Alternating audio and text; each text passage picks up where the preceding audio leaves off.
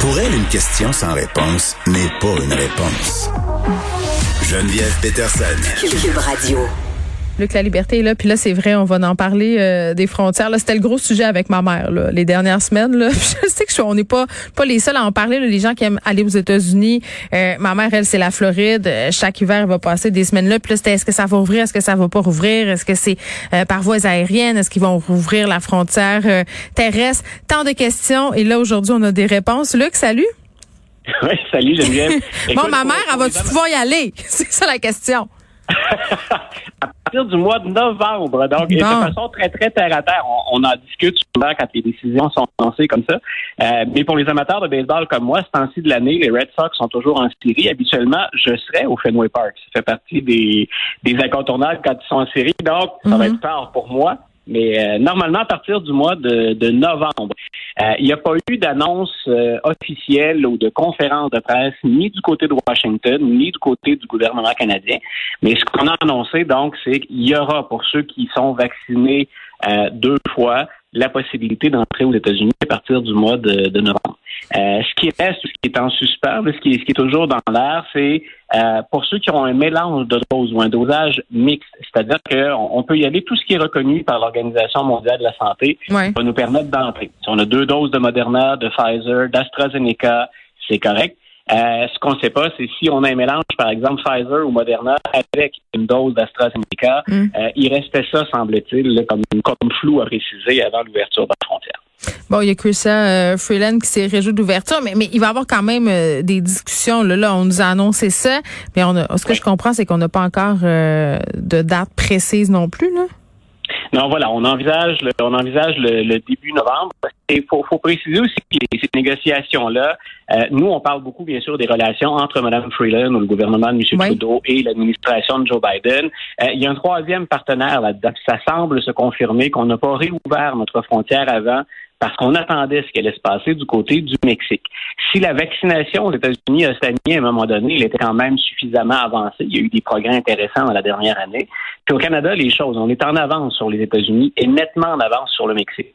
Donc, ce qui a fait hésiter les mm. Américains très longtemps, je pense, c'est ce qui se passait effectivement du côté sud de la frontière. Et comme le Canada et le Mexique sont mm. deux partenaires très importants, ben on, attendait d'avoir un minimum d'informations supplémentaires du mm. côté du Mexique. Donc, on, on verra ce que ça va donner pour la date précise. Mais normalement, on peut s'attendre à ce que début novembre, ce soit fait. Bon, on continue dans le sujet euh, de la vaccination. Là, on a eu cette annonce de Christian Dubé et de notre côté, là, Justin Trudeau, euh, qui a rendu la vaccination obligatoire euh, pour les fonctionnaires fédéraux. Du côté des États-Unis, c'est à Boston, là, 800 employés municipaux non vaccinés qui vont être suspendus ou qui ont été suspendus qui ont été suspendus. voilà, on avait un délai, on en avait déjà parlé hein, pour l'État de New York, mais pour la ville de New York avec le maire de Blasio. Puis le maire de Blasio était prêt, lui, à dire, hein, je suis, je suis même prêt à faire railler un peu avec les syndicats si jamais besoin est. Du côté de la ville de Boston, on avait laissé aux employés municipaux jusqu'à hier pour se faire vacciner. Donc, à compter d'aujourd'hui, on n'a pas précisé qui était affecté euh, particulièrement, mm-hmm. mais euh, on a répertorié 800 employés qui ce matin sont suspendus.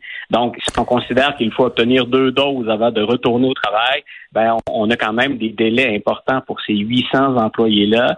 Euh, un peu comme M. Dubé s'était fait questionner ici, ou comme on le fait avec la ville de New York, on a dit au, maire de la ville, qu'allez-vous faire avec les, services? Y aura-t-il coupure de services? Et là, le maire est demeuré un peu comme M. Dubé. Hein, on, on fait des promesses, on dit on a un plan de contingence. Mais c'est ce qui manque à date, euh, jusqu'à maintenant, plutôt là, dans, dans les renseignements que je suis, parvenu à obtenir. Que va-t-on faire? On parle de réaffecter du personnel, d'aller vers des services qui seraient euh, moins lourds pour libérer ces gens-là pour aller travailler ailleurs. On veut jouer sur la, la, des compétences qui seraient euh, qui seraient multiples. Mm. ce qu'on craint, entre autres, c'est tout ce qui permet le transport scolaire. Donc, on a craint beaucoup pour les écoles en raison du transport scolaire. Donc, on veut s'assurer qu'on ne manquera pas de chauffeurs pour que les, les jeunes bostonnais puissent fréquenter l'école.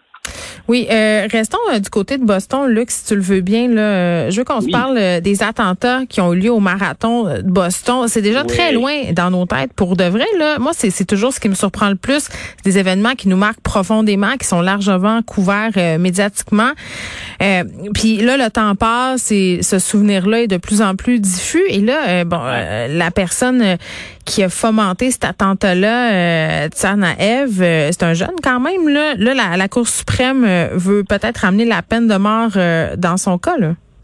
Écoute, c'est un dossier qui, qui nous rappelle, comme tu l'as dit, euh, ce qui s'est passé à Boston. En plus, on vient de courir le marathon de Boston ben avec deux coureurs du même pays pour la première fois de l'histoire qui, qui gagnent le marathon. Et c'est un marathon qui s'est déroulé cette année normalement. Donc, ça, ça nous rappelle d'autant plus, hein, ou encore avec plus d'acuité, mm. ce qui s'est passé en 2013.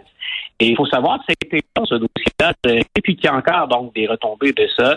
Le jeune Tsarnaev, ce qu'on a dit grosso modo pendant le procès, c'est qu'il était influencé par son frère et euh, par son frère plus vieux qui est décédé euh, des, des, événements. Donc, euh, ça se déroule en 2013. le jeune Tsarnaev est condamné à mort en 2015. Il y a une cour d'appel fédérale de la région de Boston qui ensuite a dit nous, là, ce qu'on, dans le procès, ce qu'on trouve comme faille ou comme faiblesse, c'est qu'on a euh, sous-estimé l'influence de son frère. Et ce qu'on propose, c'est de retirer la sanction de la peine de mort, parce qu'il y avait quand même 30 chefs d'accusation au, au, total. Donc, c'est de multiples condamnations à vie qu'il doit servir. Donc, il va passer le reste de ses jours, bien sûr, derrière les barreaux. On avait retiré la sentence de mort. Et là, ce dont on a débattu à la Cour suprême avec des juges plus conservateurs qui ont dit, nous, on serait prêts à réétudier cette question-là. Mais ça, ça se peut, ça se peut ramener ça si, si on le, on le exclut d'emblée de, de, de revenir sur notre décision? Bien sûr, et ça tout revient ultimement à la Cour suprême. Il y a d'autres angles à surveiller dans ce dossier-là maintenant ce que la Cour suprême a l'air de suggérer, puis ça c'est déjà étonnant, tu, tu me dis, est-ce que ça se peut? Oui. Euh, que des juges euh, ouvrent la porte comme ça, c'est quand même étonnant. on est à la limite de ce que se permettent habituellement les juges de la Cour suprême. Il avait quel âge, euh, ce jeune homme-là, au moment des faits? Est-ce que tu le sais? Écoute, j'ai, tu, me poses Mais t'es pas mineur, là. C'est, en tout cas, je pense je me souviens qu'il était tout jeune. Je me rappelle pas s'il pouvait être, parce que je sais qu'on avait fait bien attention à la juridiction. Euh, avec lequel on l'avait jugé parce qu'on voulait se garder la possibilité de lui imposer la peine de mort. Donc, il, était, tout jeune. Donc, on va voir, un, ce que la Cour suprême propose. De l'autre côté, euh, ça va être intéressant de voir ce que l'administration Biden et le ministère de la Justice, l'Attorney General aux États-Unis, M. Garland, ce qu'ils vont décider de faire. Parce que Joe Biden, lui, a laissé tomber une certaine réserve comme président des États-Unis et il a dit, je suis contre la peine de mort. Donc, on va voir ce que va décider donc le ministère de la Justice aux États-Unis qui fait un peu là-dedans comme le contrepoids ou une certaine réserve si on se fie aux propos. Là, mm. M. Garland a dit on va revoir l'ensemble des données dans ce dossier-là, puis la Cour suprême dit ça pourrait être intéressant qu'on débatte de ça. Je répète, ce qui est au cœur, pour pas embarrasser les auditeurs avec un paquet de procédurés quoi, ou avec une procédurite, ce qui est au cœur là-dedans, c'est quelle serait l'influence présumée de son frère. Oui, oui, qui, oui, qui était plus vieux. Frère aîné. Et voilà, ce que la Cour suprême dit, c'est, écoutez, il a été mêlé à autre chose, ce frère-là. Euh, l'autre témoin qu'on pourrait faire, auquel on pourrait faire appel, en plus du frère aîné, les deux personnes sont décédées, donc vous pouvez pas vraiment nous convaincre de l'influence présumée de, de, de, ce personnage-là sur le plus jeune. Il y en a suffisamment, en tout cas, pour dire, nous, on serait prêts à réétudier ce dossier-là. Donc, 2013, on le répète, le marathon de Boston, on est rendu en 2021 et on suppute encore sur les chances d'exécuter éventuellement. Ouais, euh, ce jeune homme-là, bon, on se questionnait sur son âge, là, il avait 20 ans au moment, euh, au moment des faits. oui. Il était majeur, me semble-t-il, mais à la limite. Puis il avait un visage, si les gens retournent chercher le, le, le visage de Jakar Sarnaev, euh, il avait un visage d'adolescent. De, oui, est-ce que la majorité est à 21 ans dans le, dans le coin de Boston? Ça, je ne sais pas, par exemple. OK, on va se parler de, de sondage, Luc. Oui. Écoute, M. Biden, les sondages, on a eu des, nouvelles pour à la fois la présidence, le, pouvoir exécutif, mais à la fois aussi pour les législateurs aux États-Unis, qui sont les membres du Congrès. M. Biden, il est en mal dans la plupart des, sondages, euh, sauf peut-être celui de CNN qui est paru ce matin, qui le met autour de 50% euh, Nos auditeurs pourraient se dire, c'est bon, 50% Pour M. Biden, dans les dernières semaines, c'est une bonne nouvelle, 50 C'est-à-dire qu'il y aurait un profil à la hausse. Sinon, on est descendu. Là, une avance qui était en haut des sondages, une cote d'amour qui était à près de 60% pendant des mois. Euh, on est arrivé là, autour du 42-43% ce qui le met, grosso modo, au coude à coude avec Donald Trump. C'est assurément pas le message que veut envoyer M. Biden pour plein de raisons. Entre autres parce que Trump dit je serai là euh, en 2024, ou en tout cas il est sur le point de le dire. Donc M. Biden espérait cette, euh, ce, retour vers la hausse, mais ça ne va pas très bien sauf, je répète, pour CNN, qu'il met grosso à 50-50 euh, de taux d'approbation. Euh, ce qu'on oublie souvent quand on parle du président américain puis qu'on le met en, compétition avec les républicains du Congrès, par exemple, il y a des démocrates mais des républicains aussi, c'est que les législateurs américains, ce sont nettement, au niveau fédéral, les politiciens les plus impopulaires de tout le pays. La cote de popularité, le sénateur et représentant, parce qu'on a deux chambres, elle est à 27 Geneviève. Donc, quand on parle de crise de confiance à l'endroit des, législateurs ou du système politique aux États-Unis, les gens qui font nos lois aux États-Unis, qui parlent en notre nom, ceux pour mhm. qui on a voté, qui sont le plus près de nous à Washington, en théorie, 27% de taux d'approbation. Mais c'est fou, j'aurais pensé justement que ça allait augmenter avec la présidence de Biden parce que c'est comme, en tout cas, il nous a été vendu, ben je dis nous, on n'est pas américains, là, mais il a été vendu aux Américains comme étant peut-être la solution à cette crise de confiance-là.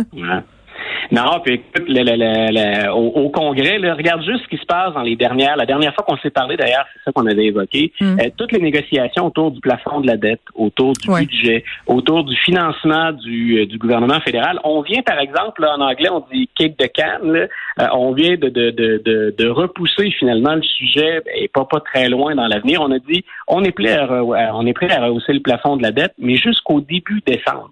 Donc, on s'achète quelques semaines, hein, et cinq, six semaines de calme relatif avant de refaire exactement le même débat puis de se retrouver dans la même impasse. Et ça, je pense, avec raison, mm. euh, les Américains en ont assez de ce genre de débat-là qui est pas fructueux. Puis quand on dit qu'on a l'impression que rien n'avance ou ne progresse, c'est pas c'est pas une impression. Euh, moi, j'en reviens pas qu'on débatte encore du profond de la dette. Luc La Liberté, merci, qui est spécialiste euh, de la politique américaine. À la prochaine.